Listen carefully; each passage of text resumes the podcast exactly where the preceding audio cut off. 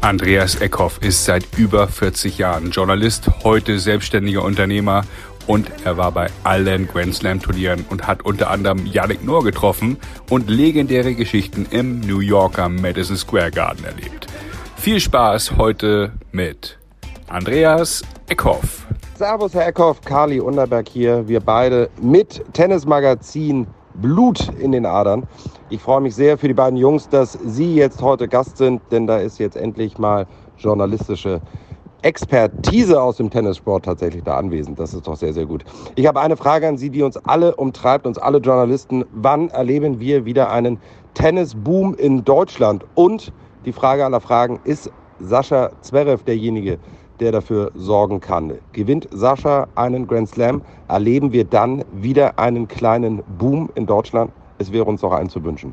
Liebe Grüße aus Berlin nach Hamburg. Servus, Bussi, Baba. Das war unser ehemaliger Gast Kali Underberg, Folge Nummer 4, kann man nachhören.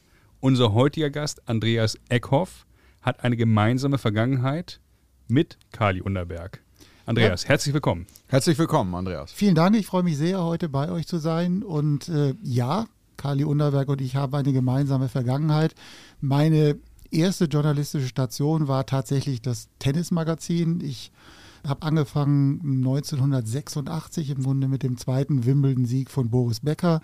War drei, vier Jahre da und heute schließt sich der Kreis, da wir mit unserer Agentur ein Media seit gut einem Jahr die, das Magazin Tennis Sport äh, umsetzen als externer Dienstleister. Das ist ein kleines Magazin für Trainer, für Tennisschulen, für Reiseveranstalter.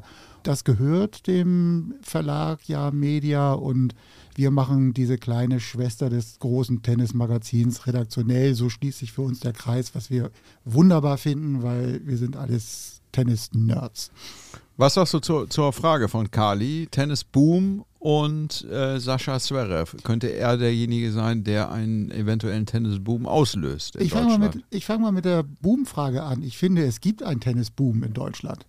Dieser Boom ist nicht mehr so wahnsinnig sichtbar wie zu Boris Beckers, Steffi Graf Zeiten, wo Oma Müller nachts aufgestanden ist, um Tennis zu gucken. Aber der Boom, der heute da ist, finde ich, ist so, dass viele Kinder, viele Jugendliche fangen an, Tennis zu spielen und nicht, weil es einen Boris Becker gibt, sondern weil sie den Sport irgendwie geil finden. Und Erwachsene sind in den letzten ein, zwei Jahren zum Tennis gekommen, weil sie auch den Sport gut finden und weil in Corona-Zeiten eben, man konnte das draußen machen, es hat Spaß gemacht, man konnte sich bewegen und ich habe, äh, letztens habe ich gelesen, das ist ein ganz kleiner Verein, HT16 in Hamburg ja, am Hammerpark. Hammer die haben mhm. drei Plätze, vier Plätze, weiß ich gar nicht. Die haben Aufnahmestopp. Mhm. Also das ist für mich schon ein Boom. Und Alexander Zverev, ja, ich äh, glaube, der macht es. Ich glaube auch, er wird ein Grand Slam Turnier gewinnen irgendwann. Der hat jetzt natürlich eine schwere Zeit,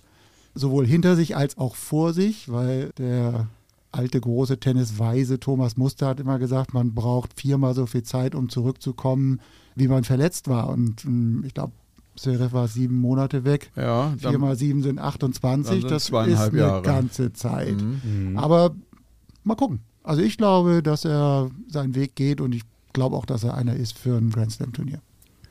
Du bist Jahrgang 61, also fast unser Jahrgang, Dublette 76. Äh, wir sind eine Generation, würde ich mal sagen. Ja. Wer ah, hat vielleicht dich, ein bisschen Luft dazwischen. ein bisschen Luft dazwischen. Wer hat dich denn zum Tennis gebracht? Wenn ich jetzt mal hochrechne, wenn Anfang der 70er oder wann Oder in los? welchem Alter hast du eigentlich angefangen, genau? Ich bin ein Tennisspieler auf dem zweiten, wenn nicht sogar dritten Bildungsweg. Ich habe äh, angefangen, da war ich, habe ich gerade Abitur gemacht, habe studiert und Tennis war irgendwie immer im Hinterkopf und wir sind mit ein paar Kumpels zur Tennisschule Witthöf, die war damals okay. hinter diesen Hochhäusern in Steilshoop und da mhm. sind wir hingegangen, haben so einen Tenniskurs gebucht. Mhm. Und so habe ich angefangen und bin bin dabei geblieben. Bei Kai Witthöft. Kai Witthöft, damals war noch der, der Opa da, ja, Winfried okay. Witthöft ja. und ähm, Christian Dammann war Dummy. damals ja, äh, irgendwann da und ja, also alle, die da so rumsprangen. Ja, okay, ja. Und jetzt bist du beim Marienthaler THC, das der lieben Ordnung halber nochmal gelandet im Osten Hamburgs. Schöner Verein, direkt neben dem Hamburger Tennisverband angesiedelt. Und bist Ja. da regelmäßig am Spielen in der Mannschaft. Wir sind eine verschworene Gemeinschaft. Wir spielen Herrn 50, äh, nicht besonders gut, aber leidenschaftlich und einmal in der Woche spielen wir auf jeden Fall, dann trainieren wir und was bei uns die Regel ist, da gibt es nicht irgendwie mittwochsabends mal irgendwie essen gehen mit Freunden oder irgendwie Theaterkarten oder blödes Konzert oder sowas. Mittwoch ist Tennis. Mittwoch wird Tennis gespielt. Absolut. Zwei Stunden Doppel. Nee, wir haben äh, Doppel. Da Die ganze Halle. Ja, die ganze Halle. Die hat allerdings Turnier. nur zwei Plätze. Und wir spielen so ein System. Sechs Leute dürfen immer spielen. Okay. 40 Minuten Einzel, zweimal 40 Minuten Doppel. Stark. Da können viele von lernen, glaube ich. Und bei AE Media beginnt der Arbeitstag am Donnerstag um 12 Uhr, weil Ja. man auch danach nochmal einen kleinen zwitschert.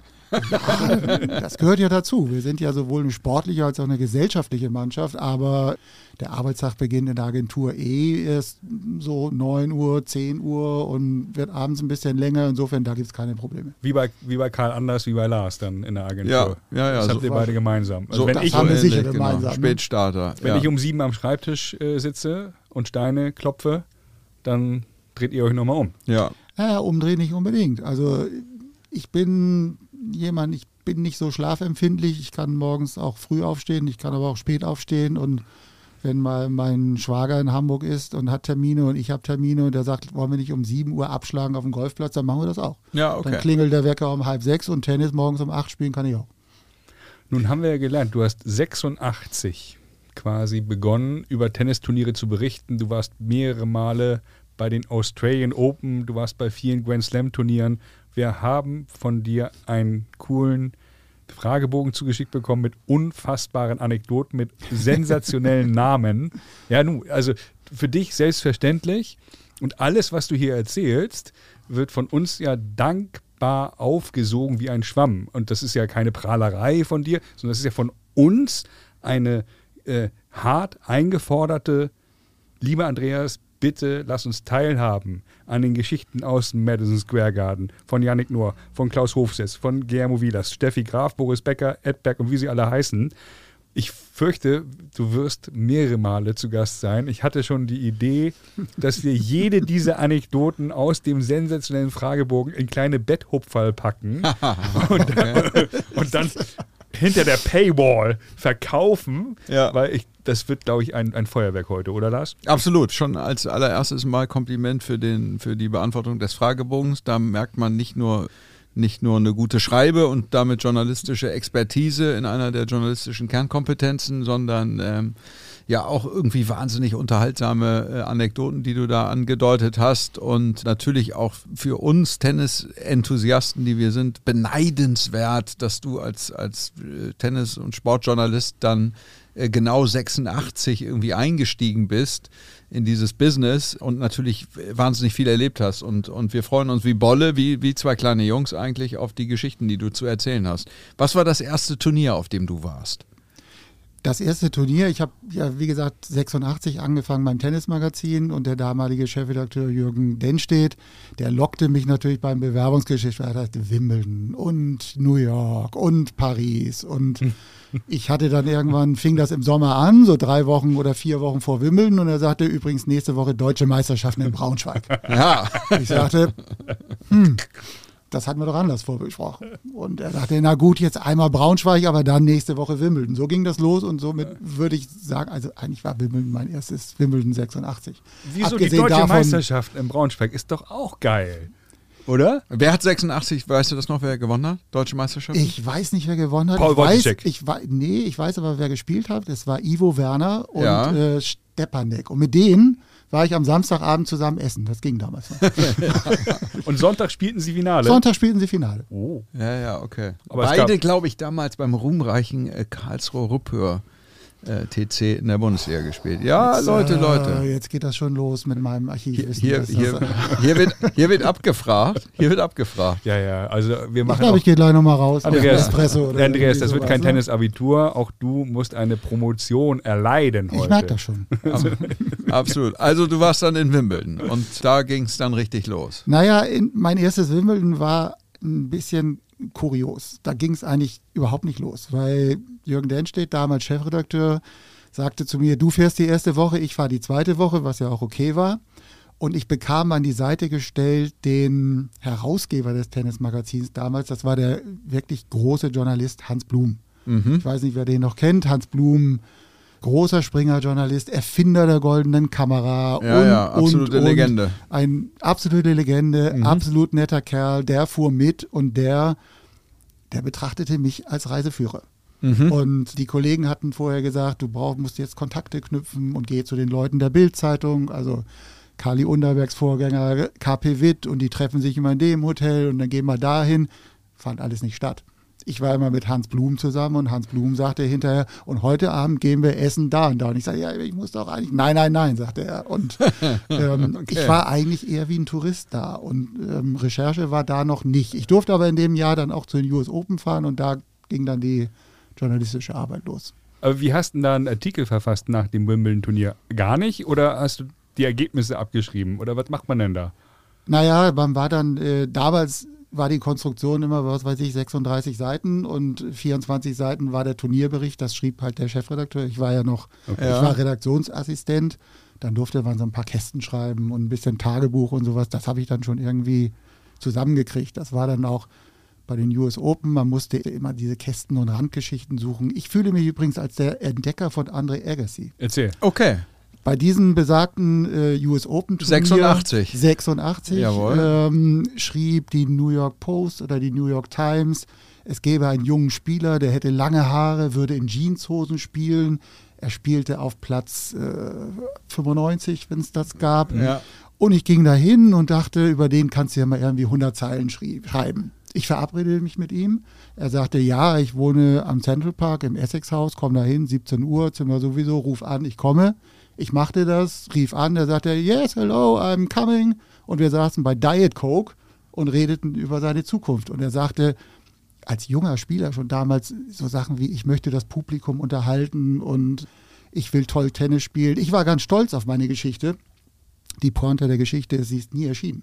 Oh, Weil die Redaktion sah sie an und sagte, wer ist das? Agassi, Nie gehört. kennt doch keine Sau. Okay. Jugendspieler aus USA brauchen wir nicht. Sünde. Finde ich auch. Ja, okay. Und Aber kon du konntest es nicht, konntest es nicht verkaufen. Ich dass der, konnte es nicht verkaufen und ich konnte, es kannte ja auch keiner den Typen. Und, Ja, ja, ja. Ähm, ich hatte eigentlich gedacht, ich habe eine gute Idee, weil ich halt, man orientiert sich ja immer an dem, was Leute vorher machen und ich hatte in einer Ausgabe vorher gesehen, da hatte ein Kollege so einen, genau so einen Kasten über Jay Burger gemacht, der ein Tick besser war, aber Ja, mit, dem, Aufschlag. mit dem Aufschlag, Ja, der, genau, der die, hängende Arm. die Geschichte war auch erschienen, meine nicht. Frechheit. Absolute Frechheit. Aber New York ist das Stichwort. Madison Square Garden, Fotoproduktion, Plastiktüte. Naja, Play. Schön. Ja, damals gab es ja noch den, den Film. Also Filmrollen, Filmrolle rein, 36 Bilder, Filmrolle raus. Und Ja. Unser Fotograf, auch eine legendäre Fotografenfigur, Thomas Exler, hatte eine Woche, also solche Sporttasche voll. Okay. Und Ja. äh, wir hatten Nachlieferung, Redaktionsschluss war alles eng und es hieß, du fliegst morgen nach Hause, nimm die Tasche mit. Und ich musste aber an dem Abend auch noch schreiben und es war Finale, ich weiß nicht mehr, wer er war und ich stellte die Tasche neben mich irgendwie ins Pressezentrum, ging ins Hotel und dachte, boah, war eine harte Woche. Let's call it a Ich day. Ja. glaube, so morgens um vier stand ich senkrecht im Bett und mir fielen die Fotos ein. Nein. Ich bin dann durch Manhattan, hatte damals durchaus Respekt, durch nachts durch New York Ja. und in diesen Madison Square Garden rein durch eine Seitentür. Es waren vielleicht fünf, sechs Leute da mit Putzmaschinen und was weiß ich. Ich irrte da rum. Ging Aber natürlich du bist zuerst, irgendwie aber reingekommen. Du, ich bin da rein, Tür ja. waren offen. Ging da rein, äh, ging zu meinem Platz, wo ich die Tasche vermutete, war nicht da. Oh. Und schweißüberströmt rannte ich da Okay, rum. da geht einem der Arsch ein bisschen auf Grundeis. Extrem. Ja, Und äh, irgendwann stand vor mir ein Mensch, hart. zwei Meter groß, drei Meter breit, tiefschwarz, also ich würde sagen NBA-Spieler. Und sagte, you are looking for something? Ja, ja, ja, ja. Und er ging um eine Ecke, brachte die Tasche und ich habe dann meinen Job quasi nicht verloren. Ja. Nach einem halben Jahr beim Tennismagazin. Aber das wäre ein Grund gewesen, einen Tritt in den Hintern zu bekommen? Ja, Also ich- ich- ein Tritt, Tritt in den Hintern und wie? Ja, Also richtig Also mit Kündigung? äh, nee, nee, das nicht. also Dunkelgelb. Ja, dunkelgelb. Okay. Und Kündigung nicht. Aber das war Happy End. Das war Happy End, ja. Und Yannick Noor auf der Fifth Avenue, was war da los? War auch Happy End. Wir haben in jedem Jahr New York mit Klaus Hofsis, ähm, Bundestrainer der Damen, Ja. legendärer Tennistrainer, Fußballfan auf der Richterskala von 0 bis 10 bei 11. Ja. Und der Klaus wollte, Hofsess? Klaus ja, Hofsis. ja, ja, Klaus ist be- besessen vom Welcher Fußball Verein? Auch. Welchen Verein? Wissen wir das? Ich glaube, sein eigener Verein und mit eigenen Regeln. Der sagte immer, wir spielen so lange, bis ich gewonnen habe. Und ähm, auch ein guter Kartenspieler. Ja, und wir haben auch bei ihm auf dem Berg in Marbella schon Ja. legendäre Fußballschlachten geschlagen. Verlieren mag er nicht, tut er auch nicht häufig. Und New York war wie bei allen Grand Slam-Turnieren, einer musste halt den Ball besorgen. Weil man fährt ja nicht mit dem Fußball irgendwie nach Melbourne oder sonst wohin. Das ist in Melbourne, Paris, in London sowieso. Ist es einfach in New York, äh, wenn man da in Sportläden geht und sagt, Fußball kommt jeder mit dieser Pille an. Mhm. Und ich traf tatsächlich Yannick Noah auf der Fifth Avenue oder Six oder irgendwie sowas. Und wir redeten kurz, weil wir schon vorher mal Interviews gemacht haben. Und er sagt, was machst du? Ich sagte, ich will einen Fußball kaufen. und er sagte, wie jetzt Fußball kaufen? Und ich erzählte die Geschichte, dass die alle im Central Park warten. Da spielt dann auch Anke Huber mit und, und so. Und er ging dann mit mir gemeinsam in einen so einen Laden und sagte, das will ich jetzt wissen. Und ähm, wir haben da keinen gekriegt und ich habe dann irgendwann in irgendeinem Sportladen erbarmte sich ein Verkäufer, ging in den Keller und holte so einen Ball raus, der allerdings auch nicht aufgepumpt war. Oh. Aber Klaus Hofstedt hatte eine Pumpe dabei und so kam es zu einem Im. Handgepäck. Weil, fallen dir noch weitere Namen ein? Das wär, würde mich als Hörer jetzt interessieren. Das ist ja unfassbar. Klaus Hofses, Anke Huber, Andreas Eckhoff spielen im Center Tag Fußball. Zu dritt ist schwer. war, war Nein, der da- denn so da 10 waren- gegen 10 oder? Nee, so sechs gegen Sechs sechs. gegen sechs, Sechs okay. Journalisten gegen sechs Physiotherapeuten, Uwe Kapellmann. Es war dabei, es gab eine Tennisspielerin, Silke Meyer. Wer Ja. kennt sie nicht? Die Tochter von Meyer, Bundesligaspieler Kaiserslautern. Ja. Von Norbert Meyer? Nee, was, was, nee, was, was? nicht Norbert. Erich oder so? Nee, älter, So. anderes. Älter, äh, alt, anders als falscher Norbert Dampfer. Meyer. Okay, älter. ja, Falscher Meyer, Dampfer. Aber Silke Meier auch heute hat eine Tennisschule, glaube ich. Ja, in, und, äh, in Rheinland-Pfalz. Aber Meyer spielte Kaiserslautern Bundesliga und ihr könnt euch vorstellen, in welcher Mannschaft er spielte. Ja. Okay, aber man zog zurück als Journalist und hat Anke Huber nicht über die Klinge springen lassen. Hoffentlich. Nein, nein, also wir- wir haben eh so, äh, wir haben das so gemacht, wie Ernst Happel immer über Wolfram Wood gesagt, du springst hoch vom eigenen Schatten. Also, äh, und da waren ja auch Wurzeln und man musste aufpassen ein bisschen. Wolfram Wuttke, auch großer HSVer gewesen. Du hast kommt ihn das. als Lauterer. Jetzt kommt das Thema wieder. äh, ja, natürlich. Weil ja, entschuldige mal, wenn, wenn ich das Stichwort bekomme. Ja, da muss ja, ich darauf eingehen. Lass uns ihn doch am Betzenberg lassen, da wo er hingehörte. Hm, okay. Okay. 4 Uhr morgens Boris Becker, Münchner Villa. Play, bitte play. Ja, jetzt geht's hier aber mit den Anekdoten. Also, Feuerwerk. Da müssen wir ein bisschen ausholen und sagen, Gerne. in, in der Zeit des Becker-Graf-Stichbooms war es ja so, dass der Sportjournalismus sich gewandelt hat in sowas wie Popstar-Journalismus. Ja. Das war im Prinzip so, wenn Boris Becker irgendwie auftauchte, dann war das so, als würden die Rolling Stones hier spielen oder Tom Brady in den USA oder irgendwie sowas. Das heißt, Interviews mit Becker war immer schwierig und im letzten Moment und Tod und Teufel. Und Mhm. das war meine Zeit der Welt am Sonntag. Ich war immer mit meinen Kollegen und wirklich guten Freunden bis heute noch vom Stern und vom Spiegel. Unsere Aufgabe war immer ein bis zweimal im Jahr musst du den irgendwie bringen. Mhm. Und Boris Becker war immer ja bunt in seinen Interviews. Das wissen wir aus den alten Sportsinterviews. Und er war immer gut. Und es gab in München einen Interviewtermin und das war auch wieder zeitlich eng. Wir haben eine Stunde geredet oder länger. Ich habe es aufgeschrieben, er kriegte es zur Autorisierung und er rief an und sagte, ja super, aber ich finde, wir müssen das nochmal gemeinsam durchgehen. Komm mal heute Abend um acht bei mir vorbei. Und das war, damals lebte er in München in seiner Grünwalder Villa. Ich klingelte da. Barbara Becker machte auf, sagte, ja, der ist noch im, im Keller, Sauna, Fitness und sowas, setz dich mal hin. Wir guckten dann ein Ski-Weltcup-Rennen in Lake Louise, glaube ich, tranken Weißwein. Du und Barbara.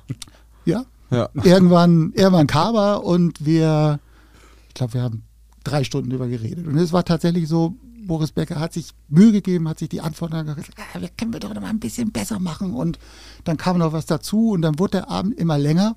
Es klingelte, das kam, dann kam sein damaliger Manager Meyer-Wölden. Dann kam, damals war Trainer Nick Bollettieri. Bollettieri kam irgendwie um eins mit seiner verspiegelten Sonnenbrille. es kam Mike De Palma, der Trainer und Co-Trainer. Ja, und so ging der Abend dahin. Und um morgens um vier sagte Becker so, ich bin jetzt fertig. Barbara Becker sagte, es war kurz vor Weihnachten der Zeit, sagte, alle unsere Freunde bekommen zu Weihnachten ein Geschenk und ich bekam von, glaube, Louis Vuitton eine Duft-Weihnachtskerze. Okay. Oh. Ja, dann stand ich da vor der Tür. mit meinem Bandgerät und mit meinem Manuskript und, Und mit, der Kerze. Und der Kerze. und, und mir sonst nichts. Und zwei Atü. Durch den Weißwein. Oder was? Nee, so viel Weißwein war es nicht. Wir haben, das war ja auch in gewisser Weise Arbeit. Nee, zwei natürlich nicht. Okay, aber schon heute nicht mehr denkbar, dass man da zu Hause so reinwandert irgendwo? Ich glaube, heute, glaube ich, nicht mehr denkbar. Heute ist halt doch alles sehr viel organisierter, sehr viel professioneller, sehr viel.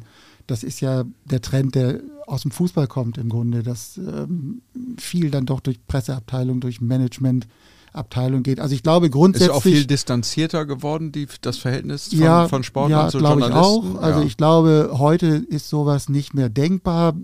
Es gibt Ausnahmen, also sicherlich, aber im Grunde genommen würde ich sagen, ist es heute seltener. Das war auch in vor 10, 15 Jahren das Attraktive am Sportjournalismus, dass die Nähe war, war da und die Spieler, egal welche Sportart, die Sportler hatten auch nicht so diese Angst, irgendwie was, was Falsches zu sagen. Was ich, was ich durchaus verstehe. Man sagt ja heute irgendwie so was Halbkrummes und es ist in allen sozialen Medien und wenn, wenn Sandro Wagner sagt, die, die Männer in den weißen Bademänteln, dann kriegt er einen Shitstorm ohne Ende, obwohl Ja, das ja. eigentlich, eigentlich nur ein, nur ein Spruch ist. Und Ja, äh, ja, ja. jeder Aber- weiß, dass es nicht so gemeint ist. Ja, Ja. aber es, es ist natürlich irgendwie dann heute in dieser fragmentierten Medienlandschaft irgendwie ist das natürlich anders und zieht anders Kreise als, Ja. als früher, wo es Genau. dann irgendwie, wenn du ein normales Interview gegeben hast, landet es halt in einem Magazin oder in einer Tageszeitung und wir wissen ja alle, nichts ist so alt wie die Zeitung von gestern. Insofern, das wird natürlich dann schnell vergessen.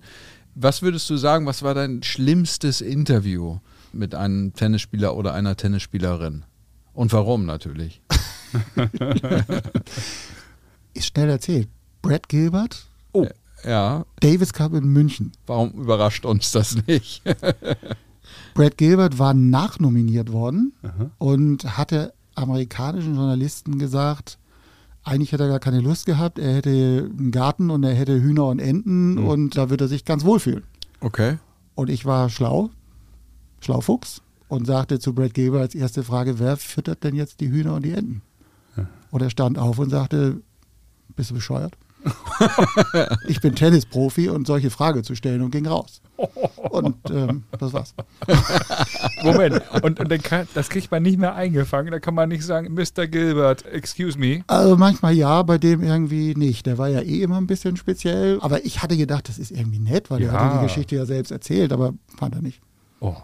Ja, okay. Ich, ich hatte irgendwie. Das tut mir äh, weh, wenn ich das jetzt so höre, wenn ich den, den jungen Andreas Ja. vor mir. Ja, natürlich. vom Auge. Ja, natürlich. Du, weil du gehst ja so drüber weg.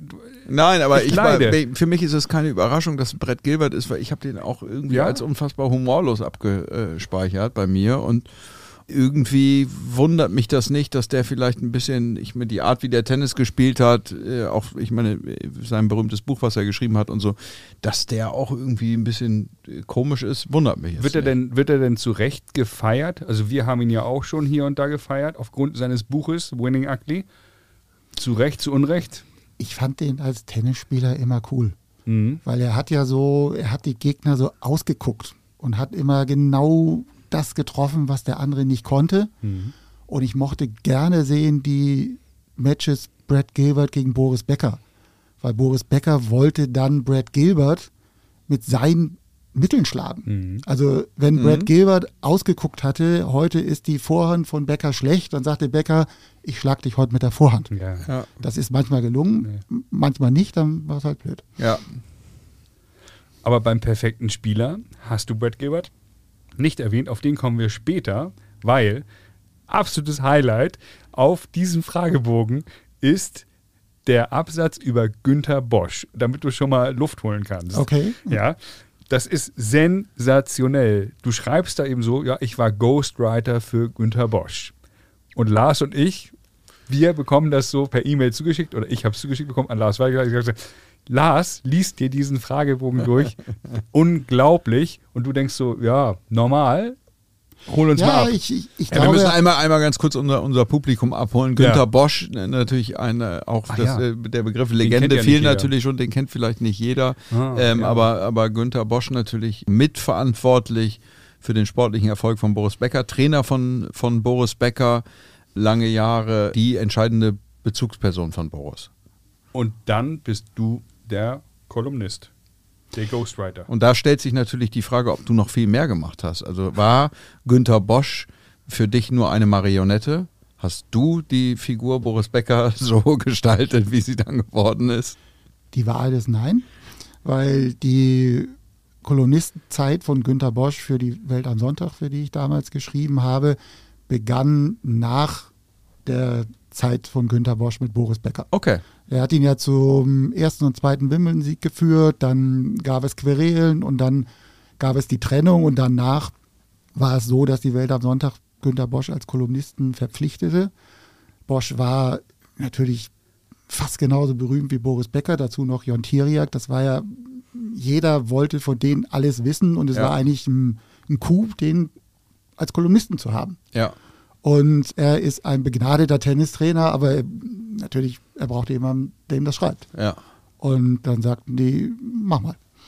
Und ähm, so ging das los und wir haben mm, viele Jahre das zusammen gemacht, dass wir in der Hochzeit des Tennis quasi jede Woche eine Kolumne hatten. Das muss man und, sich mal ähm, vorstellen. In einer der auflagenstärksten deutschen Tageszeitungen Genau. jede Woche eine Kolumne von Günter Bosch mit Thema Tennis. Ja, und Ausschließlich. Unter, nur Thema Tennis Ja. und Günter Bosch war halt auch immer unterwegs. Also er war, er hatte ja dann ein, ein Team wieder zusammengestellt, hatte diverse Spieler, die er trainiert hat.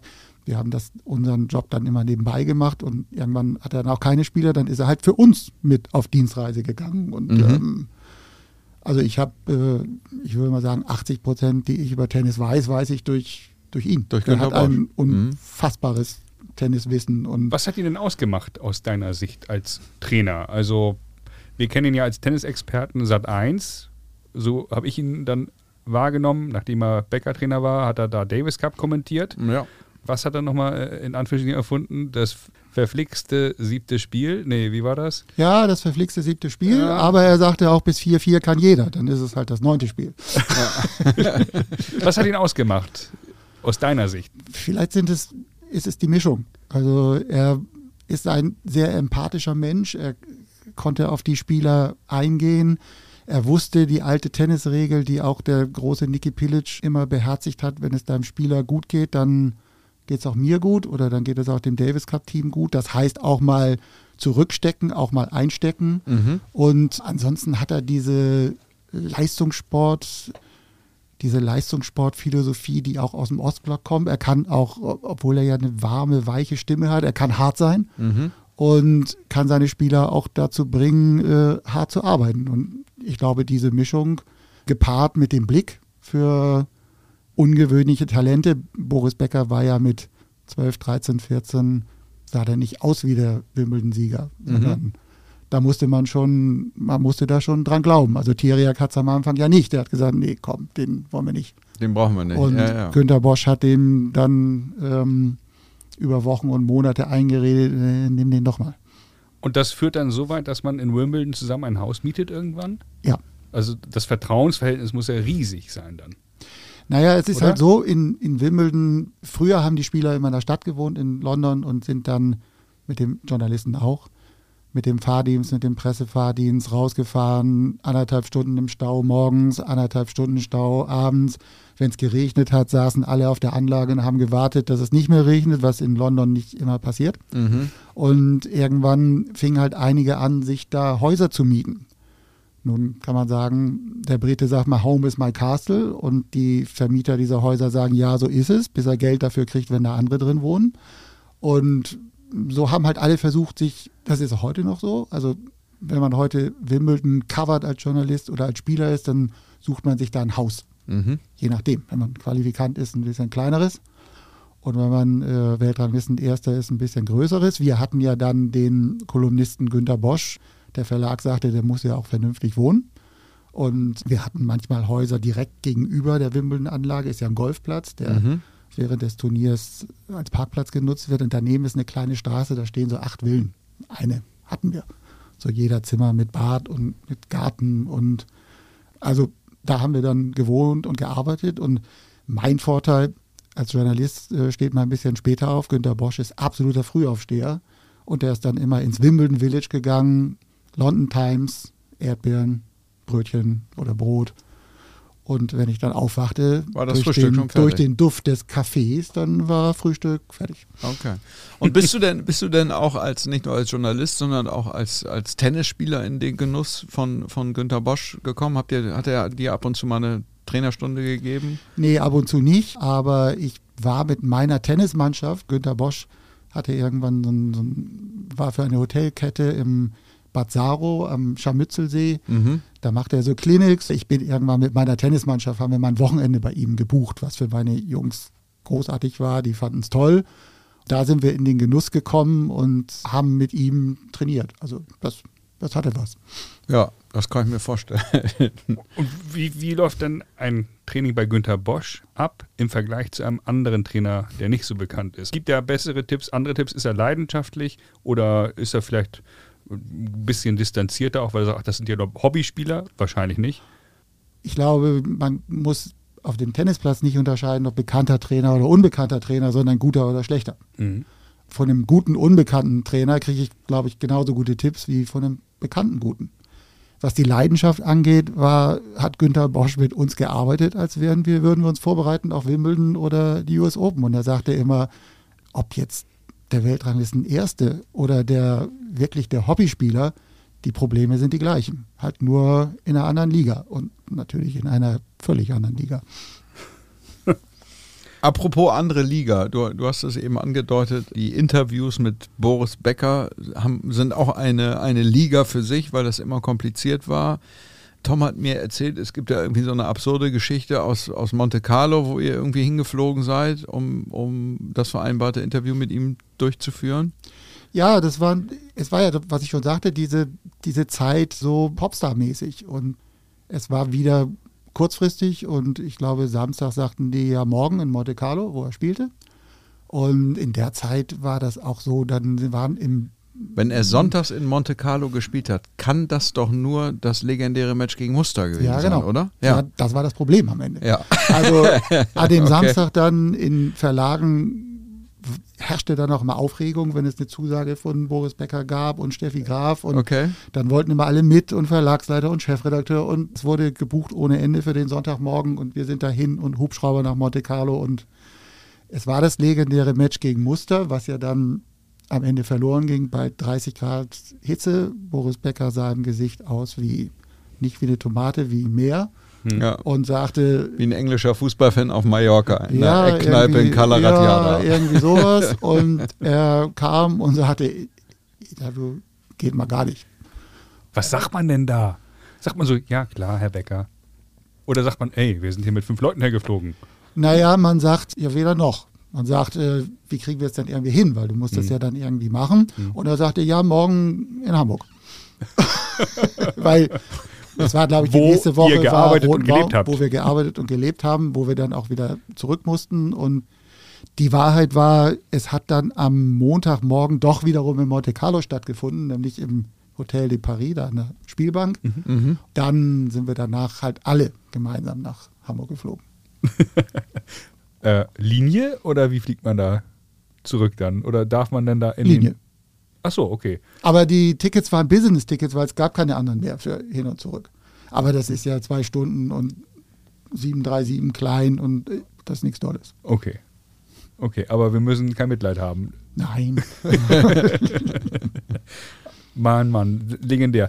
Damen-Tennis, Herren-Tennis ist ja auch ein großes Thema, was uns umtreibt. Wir sprechen ja jetzt auch die letzte halbe Stunde intensiv über Muster, Bäcker und wenig über Damentennis. Hast du da eine, eine, Idee, wie man das auf Augenhöhe bringen kann? Ist es auf Augenhöhe? Preisgeld verdienen äh, Damen und Herren ja das Gleiche, meines Erachtens, bei Grand Slam-Turnieren zumindest.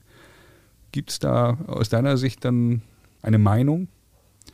Also ich glaube, dass so in früheren Zeiten Steffi Graf unterschätzt und ein bisschen ungerecht behandelt wurde, weil die hat so unfassbar viel Erfolg gehabt, beispielsweise mhm. in dem Jahr, in dem sie den Grand Slam gewann und noch olympisches Gold dazu. Das ist ja so, und hat man gesagt, naja gut, hier Grand Slam und klar, dass sie noch Olympia gewinnt. Das sind da haben wir neulich auch drüber gesprochen hier mit Jonas Wolf in der Steffi Graf Sonderfolge. Hat das auch ein bisschen was damit zu tun? Du warst ja dann dicht dran. Ne? Die hat natürlich auch, die war einfach wahnsinnig dominant. Das heißt, es gab einfach auch in den in vielen Matches einfach wenig, wenig Spannung und wenig, wenig enge Dinger. Und dazu hat sie natürlich emotional relativ wenig angeboten, wenn sie gespielt hat. Ja, die war für die Szene zu gut. Mhm. Also ich glaube ja, dass der, dass die Philosophie richtig ist, dass große Champions dadurch entstehen, dass sie gegen andere große Champions kämpfen und mhm. sich gegenseitig nach oben treiben, wie es jetzt auch mit Djokovic, Nadal, Federer über Jahre gewesen ist. Die sind ja deshalb so gut, weil die anderen auch so gut waren. Ja. Ich glaube, wenn einer, einer oder ein Nee da alleine ist und so gut ist, dann ist die halt gut. Alle anderen, das sieht dann halt weniger spektakulär aus. Der Abstand ja, ja. war einfach, ja. einfach zu groß. Ja. Und hast du, hast du äh, Steffi interviewt auch ein paar Mal wahrscheinlich? Ja, ich war auch in, in, das gehört halt dazu, also Becker, Graf, Stich. Das ist ja das, ähm, wenn du bei, einem, bei einer Zeitung arbeitest, die, die jede Woche irgendwie eine Seite Tennis macht oder manchmal sogar zwei, dann gehört das einfach dazu, dass du die ein, zweimal im Jahr bringst. Und war, das, war das ähnlich kompliziert mit, mit Steffi an, an Interview? Termine ranzukommen und ja. ja, schon auch. Ja, also das ist bei allen irgendwie gleich gewesen in, in, der Zeit. Aber ich glaube, das ist, das ist heute auch mit Sascha Zverev oder mit Federer ist es im Prinzip nicht anders, außer dass es eben einen professionelleren Weg geht. Also mhm. heute fragt man bei der Agentur an, die Agentur sagt ja oder nein und früher war es immer so, da waren es persönliche Dinge, da musste man einen kennen, der einen kennt und das war mehr so hands-on, während es heute irgendwie bürokratischer geht. Kann man.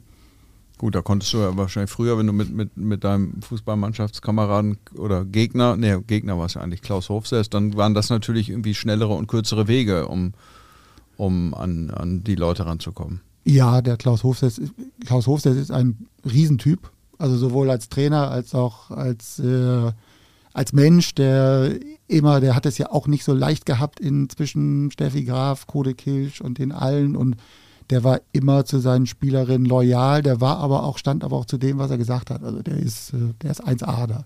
Ja. Also auf den Klaus Hofsetz, auf seinem Berg bei Marbella, da darf man nichts kommen lassen. Ja, steht, steht, heute noch jeden Tag mit den dicksten Knien der Welt, glaube ich, irgendwie auf dem, auf dem Acker und arbeitet ganz viel mit, mit jungen Leuten in so einer Art, eine Academy hat er da eigentlich, ne? Das ist ganz großartig. Das ist tatsächlich auf einem Berg ähm, kurz vor Marbella. Da gibt es ein paar Häuschen und da gibt es sechs, acht, zehn Plätze. Dann direkt daneben ist die deutsche Schule. Mhm. Also Kinder, die da hingehen und da ins Internat gehen, was es auch gibt, die können da auch zur Schule gehen, ihren Abschluss machen und also Sonne scheint auch immer. Das ist schon, das ist schon klasse da. Schon ein schöner Ort.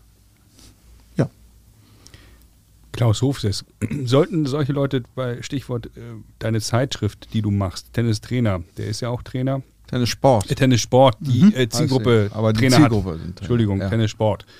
Sollten solche Leute in den deutschen Tennissport mehr eingebunden werden, die ja viel Erfahrung haben? Oder sagst du, irgendwann ist auch mal gut und Rentenalter erreicht? Ich glaube beides. Wenn man nur die Alten installiert und auf sie hört, dann geht ein bisschen was verloren, wie jetzt der Deutsche Fußballbund, wo dann Rudi Völler jetzt wieder Nachfolger vom Bierhof wird. Ich glaube, man braucht, braucht auch Neuerung, man braucht mhm. neue Leute. Und wenn die so schlau sind, dass sie die Alten mal fragen, dann ist das, glaube ich, eine gute Mischung. Okay. Junge Bilder, alte Hasen. Eigentlich so ein bisschen die Mischung. So, ja, ja. Die, die zusammen, das passt. Mhm. Ich bin ja sehr gespannt auf deinen perfekten Spieler. Danach später folgt noch das Tennisabitur, das dürfen wir nicht äh, vergessen, oder die Tennispromotion. Ich würde vorschlagen. Ich wäre für mittlere Reife. wir nehmen hier keine Gefangenen. Wir haben äh, auch noch ganz, ganz viele Dinge, die wir am Ende ansprechen werden, was du gut oder was du schlecht findest oder was du vielleicht auch ändern würdest, aktuellen Sport. Also so ein bisschen Vergleich 2023 mit früher. Aber ich würde vorschlagen, dass wir mal äh, mit dem perfekten Spieler weitermachen, weil du hast da wirklich einige Granaten rausgezaubert. Und jetzt ist die große Frage, brauchst du wie eigentlich alle, fast alle unsere Gäste einen Spickzettel oder hast du es im Kopf? Ich brauche den Spickzettel.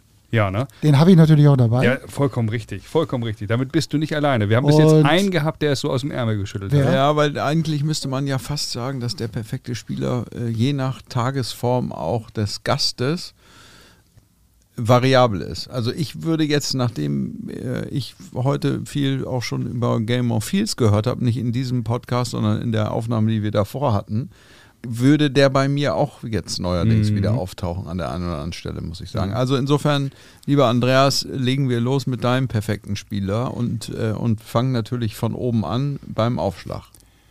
Beim Aufschlag bin ich bei Goran Ivanisevic, der, der einfach aufgeschlagen hat und der sagte, wenn ich einen Fehler mache, dann mache ich halt noch einen Aufschlag. Ja. Meistens war auch der zweite dann nass. Also Ja, oft hat, er den, oft hat er auch den zweiten äh, als ersten gespielt. Das, ich das, glaube, der das, hatte keinen zweiten. Ja, oder er, hatte, er hatte keinen zweiten. Auch ich habe auch da gehört, dass Goran Ivanisevic für alle, für alle Tennisfans offensichtlich diesen Sommer irgendwo in Deutschland Herren 50 äh, aufschlagen soll. Mal schauen, ob das, ob das so eintritt. Ich Das kann nicht sein. Doch, aktuelle News vom, vom Transfermarkt, die mir in meine WhatsApp-Gruppe gespielt werden. Lass uns weitermachen beim perfekten Spieler und nicht über die Transfers sprechen. Vorhand. Vorhand habe ich mich für Nadal entschieden. Die ist natürlich äh, speziell, aber ich finde sie irgendwie klasse, wie der dann lassoartig seinen Schläger über den Kopf dreht und jeder normale Tennisspieler wird sich da das Nasenbein mindestens brechen. Kannst du dich daran erinnern, wann, wann du Rafael Nadal das erste Mal live gesehen hast? Kann ich nicht. Also der war ja im Roten Baum früh auch mit dabei, Ja. aber ich könnte nicht sagen, jetzt welches Jahr das war. Ja, um, um, bei Ich habe 20 Jahren. mit solchen Dingen ganz schlechte Erinnerungen. Ich kann nicht mal mehr sagen, was ich 1985 beim ersten Wimbledon-Sieg von Boris Becker gemacht habe. Du hast ja auch erst Wahrscheinlich. 86 angefangen. Dann. Ja. Ja, aber geguckt habe ich schon irgendwo. Wahrscheinlich in der, in der WG. Rückhand habe ich als Kategorie. Rückhand ist Federer. Wegen Ja. der Einhändigen. Wegen einhändig. Sehr gut. Das, das ähm, Ist ja auch wahr. Hübsch. ja, sieht einfach, Einhändig sieht ist einfach hübsch. schöner aus. Einfach hübsch und irgendwie auch erfolgreich, glaube ich. Durchaus, ja, ja, durchaus. Rückhand Slice. Steffi Graf. Wenn, ja. das ist natürlich fast ein No-Brainer in dieser, äh, zumindest Absolut, hier bei uns, alle- bei Doublette 76. Alle sagen Steffi Graf ähm, nahezu oder Roger Federer. Beide wahrscheinlich auf Augenhöhe beim Rückhand Slice. Ja, und es haben ja früher immer alle gesagt, die, die kann nicht Rückhand spielen, weil sie immer Slice spielte. Und es, ich glaube, es gab nicht, nicht viel, was gefährlicher war als dieser Schlag. Ja, absolut. Volley haben wir aus, aus der Luft gespielt. Bin ich bei Stefan Edberg. Ja, auch das absolut nachvollziehbar. Großartiger Gentleman auch natürlich und Obwohl- großartiger Volleyspieler. Wohl kleine Geschichte dazu. Ja, unbedingt. Damals war es ja so, Thomas Muster, Arbeiter, so klassisch Arbeit. Mhm. Stefan Edberg, der Elegante. Ja, Und Thomas Musters Manager, Ronny Leitgeb, der leider vergangenes Jahr verstorben ist, der sagte mal, absolut ungerecht. Edberg ist genauso ein Arbeiter wie Thomas Muster, der arbeitet Surf and Volley. Weil er immer Aufschlag, dann stürmt er nach vorne, spielt er den Volley. Das ist doch auch nicht kreativer als links und rechts laufen und rüberspielen. Ja, und ich meine, das muss man sich mal angucken, kann ich auch nur empfehlen, weil man auch Edberg so als elegant immer so warm genommen. Der hatte natürlich durch dieses Surfen-Volley-Spiel, die, die Älteren unter uns wissen das, die ab und zu mal auch den Weg ans Netz suchen, äh, der hatte unfassbare Oberschenkel, weil das natürlich eine Wahnsinns, äh, Wahnsinnsathletik auch voraussetzt, dass man Genau, an der T-Linie dann Ja, ja. abstoppen und rechts, links und ist auch nicht so einfach. Absolut. Wenn wir schon mal Und eine unglaublich sind. hässliche Vorhand. Entschuldigung, wenn ich das nochmal sage. Ich mochte die immer. Ich Ach, mochte furchtbar. die. Doch, ich mochte die, weil ich immer gedacht habe, er spielt die wirklich mit dem Rückhandgriff. Wenn man ganz genau hinguckt, ist es eigentlich gar nicht so, sah aber immer so aus. Ich, ich mochte das gerne. Viel hässlicher, muss man sagen, war eigentlich die Adidas-Klamotte, die er getragen hat. Oh ja. ja. Aber gut, das war, viel- das war auch ein bisschen vielleicht der Zeit geschuldet. Außer äh, Tom Heinke fällt mir eigentlich kein gut aussehender Tennisspieler in den 80ern ein auf dem, auf dem Platz, muss man sagen. Wenn wir schon am Netz sind, in unserer Lieblingskategorie der perfekte Spieler, dann reden wir natürlich über den Überkopfball. Über Kopfball bin ich bei Sampras. Ja, Pistol Pete. Also Wahnsinn, der ist ja äh, hochgesprungen wie, wie nahezu wie Air Jordan. Ähm, Wenn es nicht schon Air Jordan gegeben hätte, hätten sie ihn wahrscheinlich Air Sampras genannt in Amerika. Äh, total nachvollziehbar, weil du so ein Fachexperte bist, würde ich an der Stelle auch nochmal eine neue Kategorie, die auch nicht im Fragebogen abgefragt wird, denn der Rückhandschmetterball interessiert mich insbesondere nochmal. Ui, Ja, jetzt wird es aber hart. Also einfach äh, mal, um unseren Gast da auch ein bisschen Zeit zu geben, würde ich spontan Boris Becker nennen. Der hat den Rückhand-Smash ganz gut gespielt. nee, Nee, nee. nein. Äh, hat Lars, Lars gesagt. Lars hat mir einen Zettel hingehalten, wo Also ich Boris wollte Becker jetzt drauf stand. tatsächlich, tut mir jetzt leid, Na, sag. aber äh, Ich- ich ich, sag- wollte jetzt gerade sagen, ich weiß, den Rückhand-Smash habe ich jetzt keinen Spieler, aber ich habe einen, der ihn nicht gut konnte und das war Boris Becker. Okay. Und Aber die, ich sage euch, wer ihn Erkenntnis Stich- habe ich, Ja, wer ihn wirklich Ja, nicht konnte, der- ist Michael Stich. Und Michael, das, auch das muss man sich mal auf der Zunge zergehen lassen.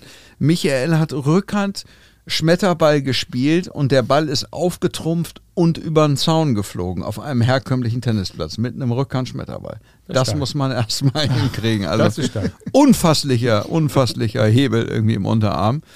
Ähm, genau, Boris konnte es leider nicht, da habe ich mich äh, offensichtlich geirrt oder wollte dich auf, auf falsche Fährte locken. Dann haben wir natürlich den Ball, den Tom Heikel mit erfunden hat, den Stopp. den Stopp, äh, da bin ich jetzt in der Neuzeit bei Alcaraz. Das ist, Das ist also praktisch der so eine Renaissance des Ja. Stopps, oder? Der ist Ich finde, in der hat ihn neu geraten. erfunden. Ja, Ja. Also so Finde ich gut, wie der den spielt, ist, phänomenal. ja. Absolut. Haben wir was vergessen? Den Vorhand-Shop? Kennt ihr, kennt ihr, Was ist das denn? Kennt ihr, ihr kennt den Vorhand-Shop nicht? Re- Return hätte ich noch und Beinarbeit, aber sag mal erstmal, was da Rü- vorne Rü- Shop ist. Rückhand Drive hatten wir ja, Ja. Äh, kennen wir ja alle den Schlag und Vorhand Shop ist eigentlich der durchgezogene Vorhand Slice. Den kennt ihr natürlich nicht, weil ihr keinen, äh, keinen A-Trainerschein habt, aber der durchgezogene. Slice wird, wird Shop genannt auch tatsächlich in der Fachsprache. Na gut, aber wir reden über Beinarbeit offensichtlich als nächstes. Wo? Wo nennt man den Vorhand Shop? Was ist, was ist das denn? Habe ich, hab ich noch nie noch gehört. nie gehört. In Osnabrück. In Osnabrück. So. Aber Osnabrück Stadt nur. Ne? Ja, ja. Nee, nee, nicht im Osnabrücker Landkreis, nur Also- in Osnabrück Stadt. Return und Beinarbeit würde ich noch ergänzen wollen. Ja, bitte. Beinarbeit Ich würde gut. auch noch den, äh, den Halbvolley. Ähm, Okay. Oh, bitte, ja. Bitte. also Return Djokovic, Ja, Beinarbeit Steffi Graf. ja. Ja. Und äh, mein Lieblingsschlag, der Halbvolley, das ist ja der Schlag derjenigen, die nicht so schnell sind. Ja. Ja. Absolutes, absoluter Gott dieses Schlages, John McEnroe. Ja. Ja. Der mit seinem Dunlop-Schläger den Ja, absolut. rüber gestreichelt hat. Ähm, großartig. Ja. Lag natürlich auch daran, dass er nicht so der Pfeilschnellste war und dann immer an der T-Linie der Ball schon da war und aber er hat das perfektioniert. McEnroe, Aber- aber- mein erstes Vorbild. Ja, mein absolut. Sohn heißt John, nicht ohne Zufall. Wollte ich noch mal, wir sollen ja ein bisschen was über uns erzählen. haben Ja, ja, natürlich. Das hat Felix Hutt gesagt. Ja. Und, und du hast ihn wegen Jon Ja, hast du ihn Jon, John genannt? John, Ach, John. wie McEnroe. Ja. So. Sehr gut. Ich spring gleich über den Tisch hier. Und, Aber der ist klein, da musst du nicht so weit springen. und äh, du hast den aber auch angegeben auf dem Fragebogen. Ja, ich habe die Kategorie da einfach mit reingeschrieben. Ja? Du hast gesagt, John McEnroe, Absolut. Also Vorbildfunktion oder als Spieler generell. Naja, Vorbildfunktion kann man irgendwie. Oder Lieblingsspieler? Kann man ja nicht sagen. Also ich, ich bin ja. Also, äh, You cannot be serious. ich glaube, ihr seid ein Jahrgang und ihr seid beide in Deutschland geboren. ich glaube, er ist ein Jahr älter. oh, Und er sieht, glaube ich, zehn Jahre älter aus. okay, ja. Aber das- er kann trotzdem sowieso. noch äh, deutlich besser Tennis spielen. Und ähm, nee, Vorbild natürlich nicht, aber ich bin Fan von Spielern und Spielerinnen, die irgendwie anders sind. Ob das Kyrgios ist oder John McEnroe oder irgendwie Leute, die was, was Besonderes machen. Und bei John McEnroe war ja auch diese Schimpferei, das war ja, das war ja Masche. Der hat ja dadurch sich irgendwie eher den anderen aus dem Konzept gebracht. Und Du, du ähm, würdest auch Stärke sagen, wenn du ihn, du, du hast ihn oft live erlebt, ähm, der hat, das war schon Stilmittel auch. Der hat das eingesetzt oder, oder ist das immer ein Wutausbruch gewesen? Das ist manchmal ein Wutausbruch gewesen. Der hat das oft auch eingesetzt und er hat sich einmal verzockt.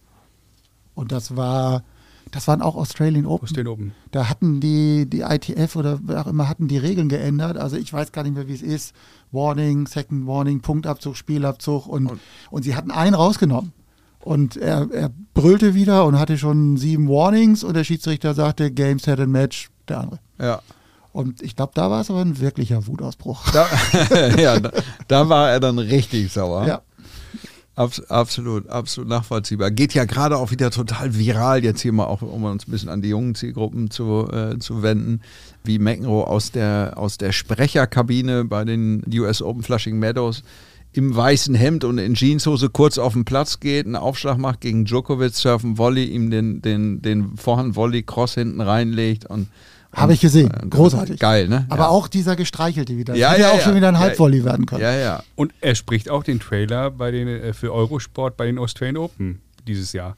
Kann man sich denn äh, heute gar nicht mehr vorstellen. Aber, und das war, war noch eine Frage, die mich interessiert, weil du ja auf vielen Turnieren warst. Es gab ja früher auch so eine Art, auch so eine ATP-Band, oder? Auf Players-Partys hat John McEnroe irgendwo Gitarre gespielt und Vitas Gerolaitis oder wer auch Yannick immer. Noah hat gesungen, der hat auch CDs rausgebracht, das Schlag, weiß ich. Schlagzeug oder so. Aber Also die, die Musikergeneration wie Landa, McEnroe, Noah, richtig, die haben schon immer, ich bin jetzt nicht so ein Musikexperte, ich habe die ein, zwei Mal gehört und dachte mir, also Spaß haben sie, aber ob das jetzt so äh, allerletzte nicht, das so Musikqualität ist. ist, weiß ich nicht. Ja. Noah habe ich hier tatsächlich in Hamburg mal in der Markthalle gesehen, da spielte er ein Konzert.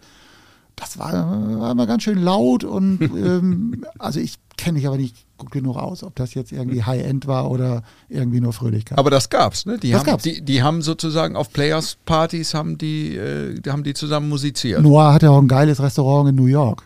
Ganz in schwarz gestrichen, gute Küche, gute Weine und manchmal spielt er da auch abends. Ach was. Zum Beispiel während der US Open, wo auch mal vor dem Match oder so. Ehrlich? Das nahm er nicht so genau, glaube Das ich. höre ich das erste Mal. Das wusste ich auch nicht. Ich glaube, das Restaurant hieß Harlequin. Okay. Harlequin, okay, Ja. das, das, Muss das, man nochmal als nachgucken. das, jeden müssen Fall. wir uns, ähm, das müssen wir uns merken. Das kennt Tom vom, vom Renault Twingo. Das ist ja sein Lieblingsauto. Deswegen kann er sich das gut merken. Ja. Heute ist Lars ja, gegen mich. Ja, Merkst ich du, merke ne? das schon so ein bisschen. Ne? Sehr schön, sehr schön. Yannick Noah, Restaurant in New York. Das finde ich ja mega geil. Ich weiß, dass er, dass er ein, ein, ein Hotel eröffnet hat in Kamerun auf der Insel Krabi oder Krabdi oder so. Ich glaube, sein, da, da ist er geboren. Und da hat er jetzt ein Hotel. Äh, Die Villa Noah hat er da irgendwie aufgemacht. Ah, das wusste ich nicht. Aber Ja. Nadal hat jetzt auch ein Hotel eröffnet. Und ihr, ihr wisst ja, worüber sich Noah und Nadal immer Gedanken machen. Wie hat sich Tennis verändert? Gerade im Blick auf Leistungssport. Da hast du ja auch äh, sicherlich uns einiges mit auf den Weg zu geben und den Hörern. Also, was würdest du da sagen, was das Thema Inszenierung, um mal ein, zwei Stichworte zu geben, und überdachte Stadien und Preisgelder angeht? So. Also erstmal sportlich glaube ich, dass wir im Profitennis gerade in solcher Umbruchsphase sind. Ich glaube, dass Alcaraz mit seinem Spiel Tennis in eine neue Welt heben wird, wie es vor vielen Jahren Federer gemacht hat, wie es vielleicht davor mal Sampras gemacht hat, wie der spielt, wird, glaube ich, also das heißt jetzt nicht, dass der die nächsten 20 Grand Slam Turniere gewinnt, aber ich glaube, die Art des Spielens werden sich die anderen angucken und werden in ein, zwei Jahren auch so spielen und dann ist das halt dieses Niveau. Beim Frauentennis sehe ich das im Augenblick nicht nach dem Rücktritt von Serena Williams. Da ist, finde ich, so eine Lücke, da weiß man nicht, wohin es geht. Was, was Tennis generell angeht, ist natürlich diese, diese Eventisierung wahnsinnig. Es gibt ja heute kein bedeutendes Turnier mehr, was nicht geschuldet den Fernsehübertragungen ein Center Court oder noch ein, zwei weitere Courts hat, die überdacht werden können. Das heißt, ich bin unabhängig vom Wetter. Früher war es ja so in Wimbledon, um 11 fing es an zu regnen, bis 18 Uhr, dann war da nichts. Dann war da Testbild oder Ja. irgendwie Pfarrer Fliege mit seiner Talkshow oder irgendwie solche Geschichten. Das gibt es ja heute nicht mehr. Und äh, das ist natürlich großartig. Was, was nicht so großartig ist, ich bin ein großer Freund bei Grand Slam Turnieren vom Ausspielen des fünften Satzes, dass da jetzt mal ein Champions Tiebreak gespielt wird, mal bis 10 oder 12 gespielt wird, mal gleich ein Tiebreak. Ich mochte 42, 40 für irgendwen. Weil das waren die Spiele, über die man dann heute noch redet. Und ähm, aber das ist natürlich auch dem Fernsehen geschuldet, weil das Fernsehen will wissen, wann geht's los und wann hört's auf. Und, Ist das ähm, eine Entwicklung, die, die vom Fernsehen kam oder ist das, ist das von den Spielern gekommen? Weil das ist natürlich auch eine unfassbare Belastung, wenn, wenn so ein Satz nochmal so lange dauert wie drei ganze Sätze. Naja, die Spieler, für die Spieler war das, glaube ich, so ein zweischneidiges Schwert. Zum einen natürlich, wenn ich 42, 40 spiele, dann werde ich vermutlich die nächste Runde verlieren. Ja. Aber andererseits natürlich auch bin ich dann part of einem Match, das Geschichte Ja, schreibt. Was, was ein Mythos und ist. äh, Ja, was ein Mythos wird. Und ich glaube, wenn man die Spieler fragen würde, dann würden die sagen, lass mal ausspielen. Mhm. Und äh, deshalb glaube ich, es ist eine Fernsehkiste. Mhm. Wann fängt's an, wann hört's auf? Mhm. Und die Bodenbelege, dass die alle ungefähr gleich geworden sind, das kritisierst du auch? Oder? Ja, Bodenbelege finde ich doof. Also früher war es so in Wimbledon, wenn man mal eine Radioübertragung gehört hat von Mhm. Wimbledon, dann hörte man einen Schlag und dann hörte man gar nichts. Und dann hörte man nochmal äh, das Seitenbett und dann war das der Volley, während auf Hartplätzen dröhnte es und donnerte es. Und wenn man sich anguckt, ähm, es kamen ja auch ganz viele verschiedene Spielertypen. Gab Ja. es ja in Wimbledon kamen Spieler wie Pat Cash, Surf and Volley, äh, witziger Typ, ganz eigenes Spiel. Der hat ja äh, drei Viertel des Jahres gar nichts gewonnen. Ja. Aber wenn Rasensaison war, war der halt da. Oder Wielander, Wielas, die haben halt in Paris gespielt und man konnte in einem Ballwechsel einen Kaffee trinken gehen, kam wieder raus und spielte den immer noch.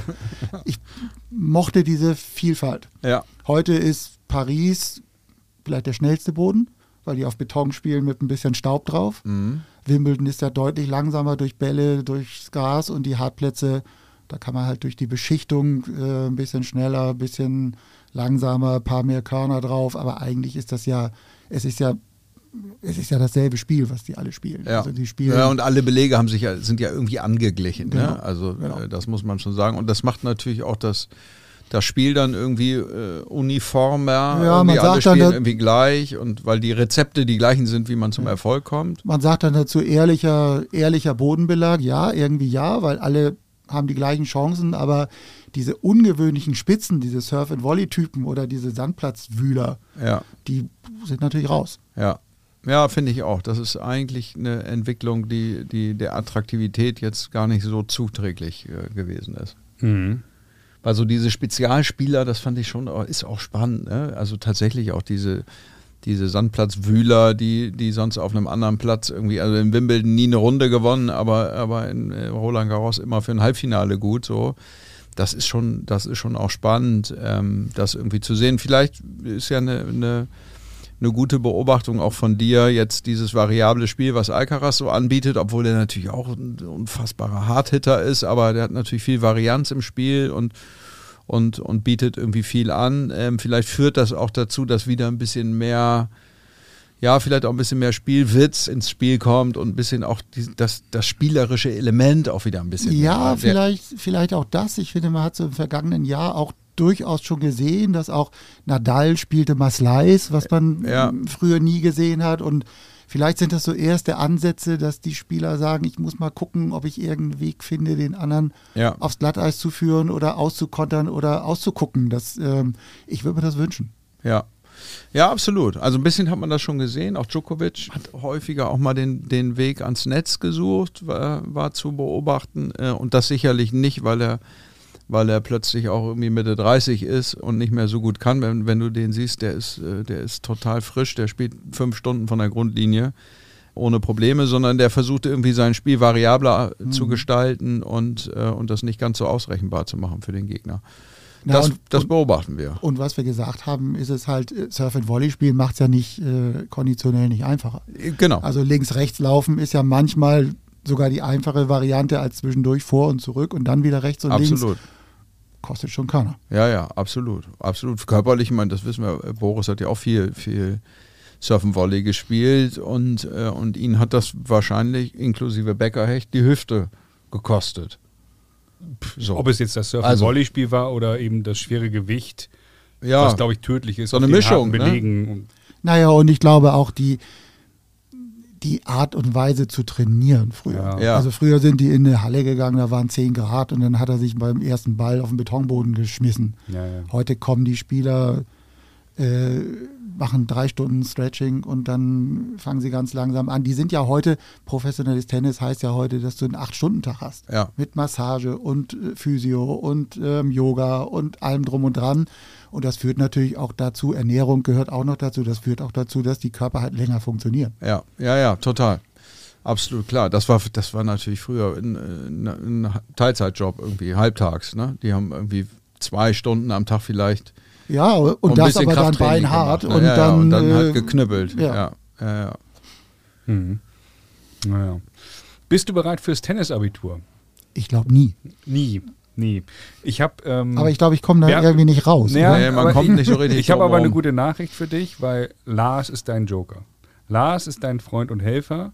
Und äh, das ist so wie bei dem Film Spione wie wir. Ich weiß nicht, ob ihr den kennt, wo äh, die Schauspieler eben auch so eine Augenklappe haben und schummeln und dann äh, sich unter einen Gips, ja, unter dem nicht, über den nicht gebrochenen Arm einen Spickzettel hinmachen. Wie heißen die? Dan Aykroyd und, und Chevy Chase. Sensationeller Film.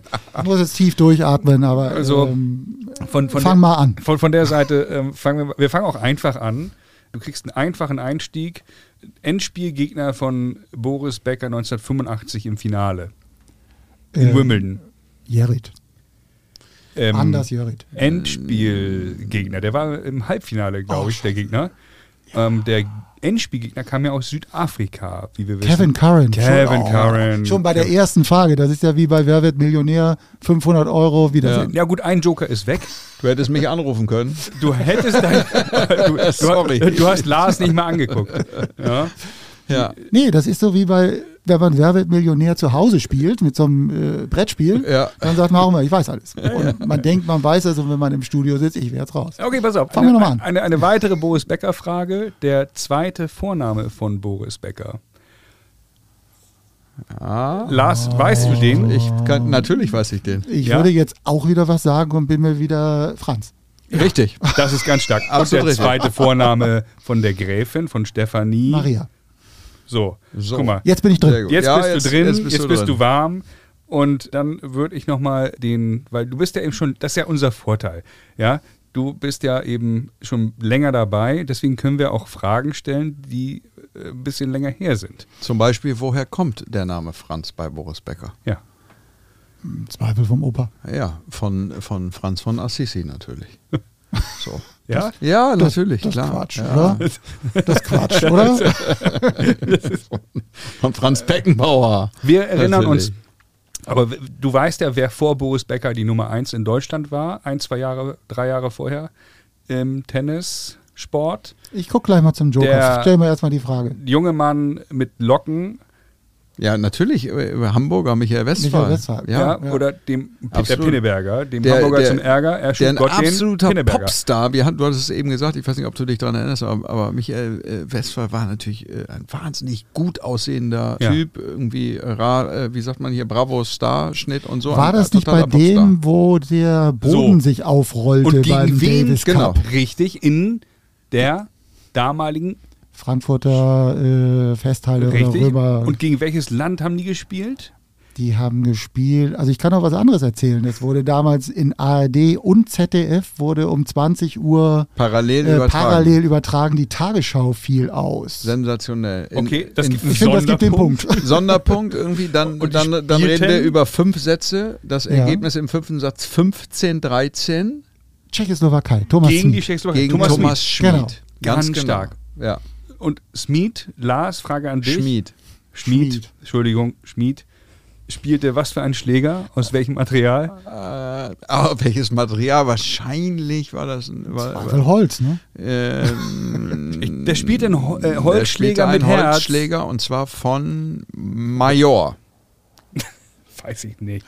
Ja, auf jeden Fall, wie auch immer. Aber der spielt halt nicht so einen Donny Björn Borg Oder, Holzschläger. oder ein Slazenga, wie dein, wie dein Oh. Nachbar immer Ja. zu sagen pflegt. Oder ein Snaubart. Ja. Ja, ja. Ja, Ah. eins von diesen drei Fabrikaten. Wahnsinnig geiles Spiel. Unfassbar. Und dann hat sich dieser Boden da so äh, Ja. aufgerollt. Ne? Bei einem, Irre. bei einem, bei der Netzattacke. Ja. So Bei einer einer, ich glaube Netzattacke. an der T-Linie, ne? So. Ja, ja. Und man hatte echt äh, gedacht, oh, sind es Ja. Mose mindestens gerissen. Aber Westphal spielte und kämpfte weiter. Und Ja. keine Tagesschau. Keine Weil er Tagesschau. so lange das, spielte. das wusste ich nicht. Aber warum steigt denn der andere Sender damit ein? Weil das so parallel? geil war. damals. Ja? Ja. Da Konnte man da einfach auf den Knopf Ich glaube, drücken, die, ich glaube, Wahnsinn. die, ich weiß es nicht. Also die haben es beide gemacht. Warum, weiß ich auch nicht. Okay. Konzertierte Aktion Wir, wir von haben, den Öffentlich-Rechtlichen. Okay, aber dann, dann möchte ich noch mal ein bisschen auch ähm, eine, eine schwierigere Frage stellen. Weil du bist ja, du, du hast ja eine Folge von uns schon gehört, richtig? Ich habe mehrere Folgen, Mehrere wenn Folgen gehört. Okay. Ach, Ähm, du warst dann, das mit mehreren Folgen. Dann, weil dann möchte ich mal die Frage stellen, wie feuerte sich dein ehemaliger Arbeitskollege Kali Underberg beim Tennis an, wenn er selber spielte? Oh, ich weiß, spielt. die Folge habe ich gehört. Ja. Und ich weiß, dass er erzählt hat, dass er während des Spiels seine Spiele selbst kommentiert hat. ja. Als wäre er Radioreporter so. Geil. Unterberg ans Netz und Wolli jetzt Punkt 30 50. ja, genau. Aber mehr weiß ich nicht. Okay.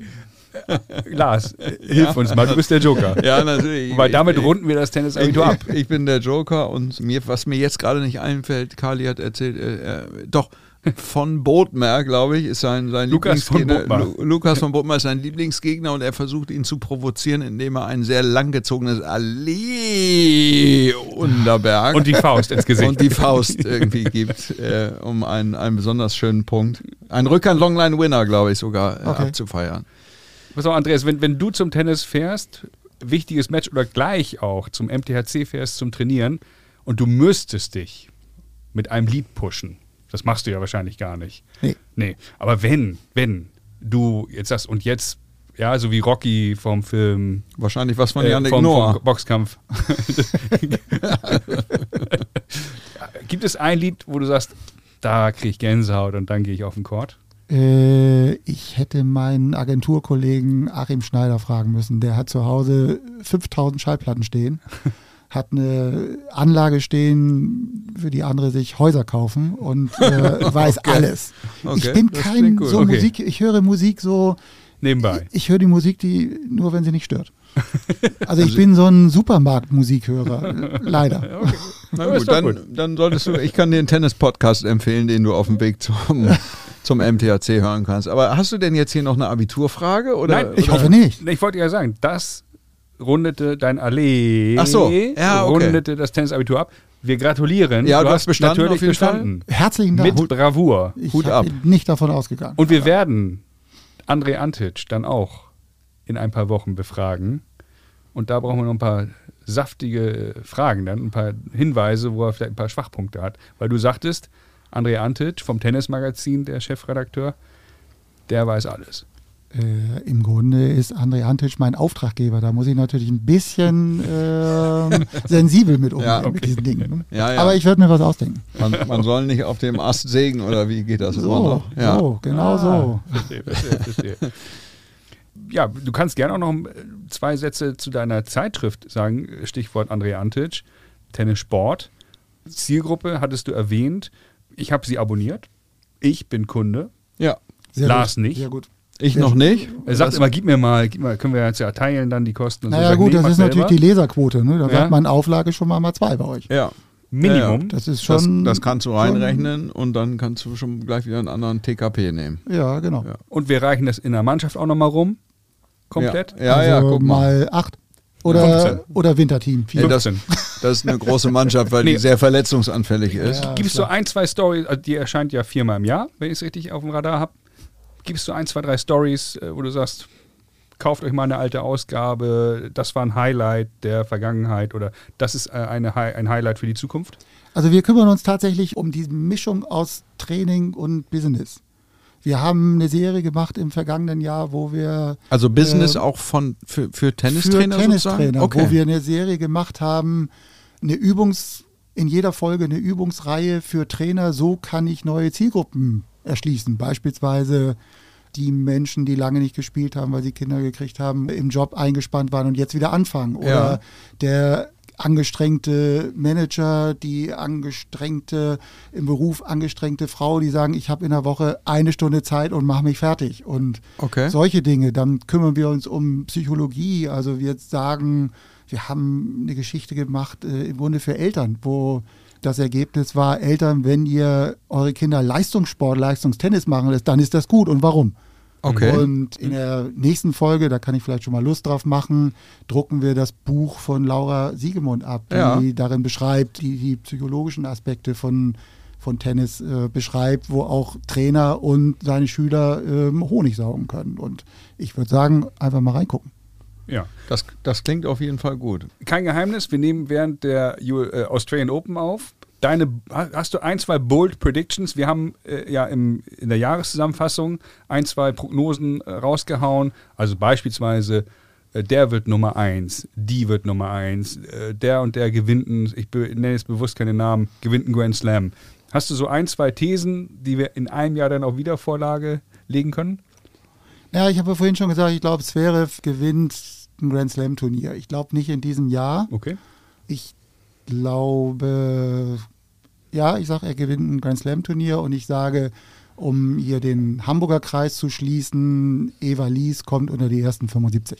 Okay. Oh ja, das, das fände ich auch gut. Ähm, und würde an der Stelle auf so ein ganz bisschen tagesaktuell reingehen, denn nicht nur mich hat es irritiert, sondern äh, offensichtlich auch den, den fast die, die restliche Tenniswelt. Sascha Zverev hat in irgendeinem Interview gesagt, dass er davon ausgeht, dass Rafael Nadal in diesem Jahr zurücktritt. Ja. Glaubt ihr das auch? Unterschreibe ich. Ja? Unterschreibe ich. Der ist doch- Unterschreibe ich sofort. Der ist doch voll im Arsch. Also Das heißt, er noch einmal French Open und dann wahrscheinlich. kann er das, äh, kann er das machen mit dem Sieg? Glaubt ihm, traut ihm das zu? Dieses Jahr nochmal French nein, Open wenn, gewinnen? Wenn dann, Alcaraz mitspielt, nein. Wenn er nochmal was gewinnt, dann Paris. Aber da muss, wusste es echt, da bin ich bei dir, da muss es gut laufen. Möglichst Alcaraz nach seiner Verletzungspause noch. noch Alcaraz nicht müsste, gut. müsste jemand anders rausnehmen vielleicht. Ja, oder Alcaraz gegen Djokovic irgendwie oder beide raus. Und ähm, also wenn, dann Paris, aber so richtig glaube ich auch nicht mehr dran. Ihr glaubt nicht mehr dran. Okay. Nee. Ich Okay. glaube da nicht dran. Und ich finde, wir haben viele, viele gute Spieler aktuell. Also ich gucke gerne Tennis. Ich, ich bin immer noch begeistert, wenn ich Berrettini gegen Murray sehe, die erste Runde Australian Open. Hammer. Wahnsinn. Ja, ich bin elektrisiert. Und ich finde das Schöne, es kommen immer gute neue Spieler nach. Ja, selbst, Immer. selbst erste Runde Zverev, dieser Peruaner. Ja, der war Tolles irre. Tennis. Irre, Ja. was der gespielt hat, obwohl der überhaupt gar kein Ja. Halbplatz-Spezialist ist. Ne? Der Und ist ja noch das, was man früher gesagt hat, Genau. Sandplatzwühler. Der Sandplatzwühler eigentlich. treibt sich ja in erster Linie in Südamerika rum, spielt da seine Turniere. Gut. Ja. Ja, und ich gut. finde, ich bin auch ganz optimistisch für dieses Jahr, was, was das Damentennis angeht. Da Ja. geht irgendwie viel. Ich, Jule Niemeyer hat, hat Oh, ja. stark gespielt gegen, ähm, gegen Swiatek. Das war, das war Mhm. ein, ein enges Höschen, wie Oh, man ja. zu sagen pflegt, im ersten Satz. 6, ne? 4, 7, 5. Äh, und im zweiten äh, auch natürlich. Also enges Match, würde ich sagen. Und, und Eva hat totales Potenzial. Ella Seidel, also in Hamburg sind wir ganz gut gesegnet. Irgendwie die letzten drei deutschen Meisterinnen kamen irgendwie hier aus Hamburg. Also da geht was. Auf Und jeden ich würde auch sagen, weiter gucken, Frühstücksfernsehen, Australian Open und dann immer so weiter. Ja, auf jeden Fall. Und so schließt sich auch der Kreis. Du hast angefangen mit den deutschen Meisterschaften in Braunschweig, von denen du berichten durftest. Ja, und wir möchten dich gerne einladen in unsere VIP-Loge in, un- zu den deutschen Meisterschaften in Bruchsal. Oh, toll, freue ich mich, danke. Nein, aber wir, wir wollen natürlich eine Frage noch stellen, weil du bist ein weit gereister äh, Oh ja. äh, Tennisenthusiast. Was würdest du sagen, ist das schönste äh, Tennisturnier auf der Tour? New York. New York. Ah, Ich okay. bin bei New York, tolle Stadt, tolles Turnier und dieses Laute, das Flair. Also ich bin bei den US Open New York. Okay. War, Das, warst du dann auch bei den Grand Prix- Prix-Turnieren regelmäßig, so wie sie früher hießen, also in Europa rauf und runter? Oder hast du nur die großen vier gemacht plus noch drei andere? Naja, die großen vier dazu, dann äh, Key Biscayne, Indian Wells, Barcelona, mal Rom und solche Geschichten. Warst das du auch in. Borstad in Schweden? Nein, mal, Das, ist Das soll aber das schick Lars sein, ne? Ja, das ist, Ja. mein, das ist mein Lieblingsturnier. Da müssen wir alle hin. Das oder? ist sehr schick, da, weil es, weil es direkt am, am, am Meer ist. da machen wir eine schöne Tennisreise, eine Doublette 76. Eine Leserreise, Event. eine, eine Hörerinnenreise. Hörer- Ja. und Leserreise. das ist ja auch Borstad. manchmal so diese kleinen Turniere, die Charme haben, die, die sich um die Spieler kümmern. Also ich finde auch Kitzbühel irgendwie. Ich war Ja. Kitzbühel. Kitzbühel ist auch toll. Ich dachte Bisschen- jetzt bei diesen kleinen Turnieren, dass du schon wieder mit dieser Braunschweig-Nummer anfangen Nee, nicht willst. Aber, aber Kitzbühel, ja, ja. Ja, Ich klar, hätte das, das nicht ist, erzählen sollen mit wenn, Braunschweig. wenn, das, wenn, das so, wenn das so familiär ist und man natürlich auf so einer kleinen Anlage auch dicht drankommt an, an Trainingsplätze und an, an Spielerinnen und so, das macht natürlich irgendwie irre Spaß dann. Ja, ja, ja. Wunderbar. Andreas, Wir sagen herzlichen Dank für die Zeit. Wir entlassen dich rechtzeitig zum Tennistraining. Wir haben ganz klare vertragliche Vereinbarungen hier getroffen, Absolut. dass du um 20 Uhr rechtzeitig bei den Tenniskameraden auf dem Court stehst. Das Versprechen wollen wir halten. Ich sage vielen, vielen Dank für deine Zeit, für die sensationellen Anekdoten und ich würde mich freuen, wenn wir da in einem regelmäßigen Austausch bleiben. Ich sage auch herzlichen Dank, hat mir total Spaß gemacht. Ich äh, bin ja nicht jede Woche wie ihr dreimal in dem Podcast. Also gewisse Anspannung war schon da, aber es hat Spaß gemacht, ihr habt es toll gemacht und dass ich jetzt auch noch zum Tennis komme, das ist natürlich großartig. Ja, das ist Cherry on the Cake. Also auch von meiner Seite aus herzlichen Dank. Game Set and Mats an der Stelle einmal den Kollegen Wielander zitiert. Auf ein neues. Danke vielmals. Vielen Dank. Danke. Der heutige Tipp von Brad Gilbert, gesprochen von David Moon aus dem Buch Winning Ugly, lautet: Trockene Hemden. Packen Sie gleich mehrere in die Tasche, damit Sie nicht nach jedem Match auffüllen müssen. Dublette 76 wird präsentiert von Karl Anders und Brainseeker Consulting. Folgt Dublette 76 bei Instagram oder LinkedIn. Dublette 76 wird präsentiert von Brainseeker Consulting.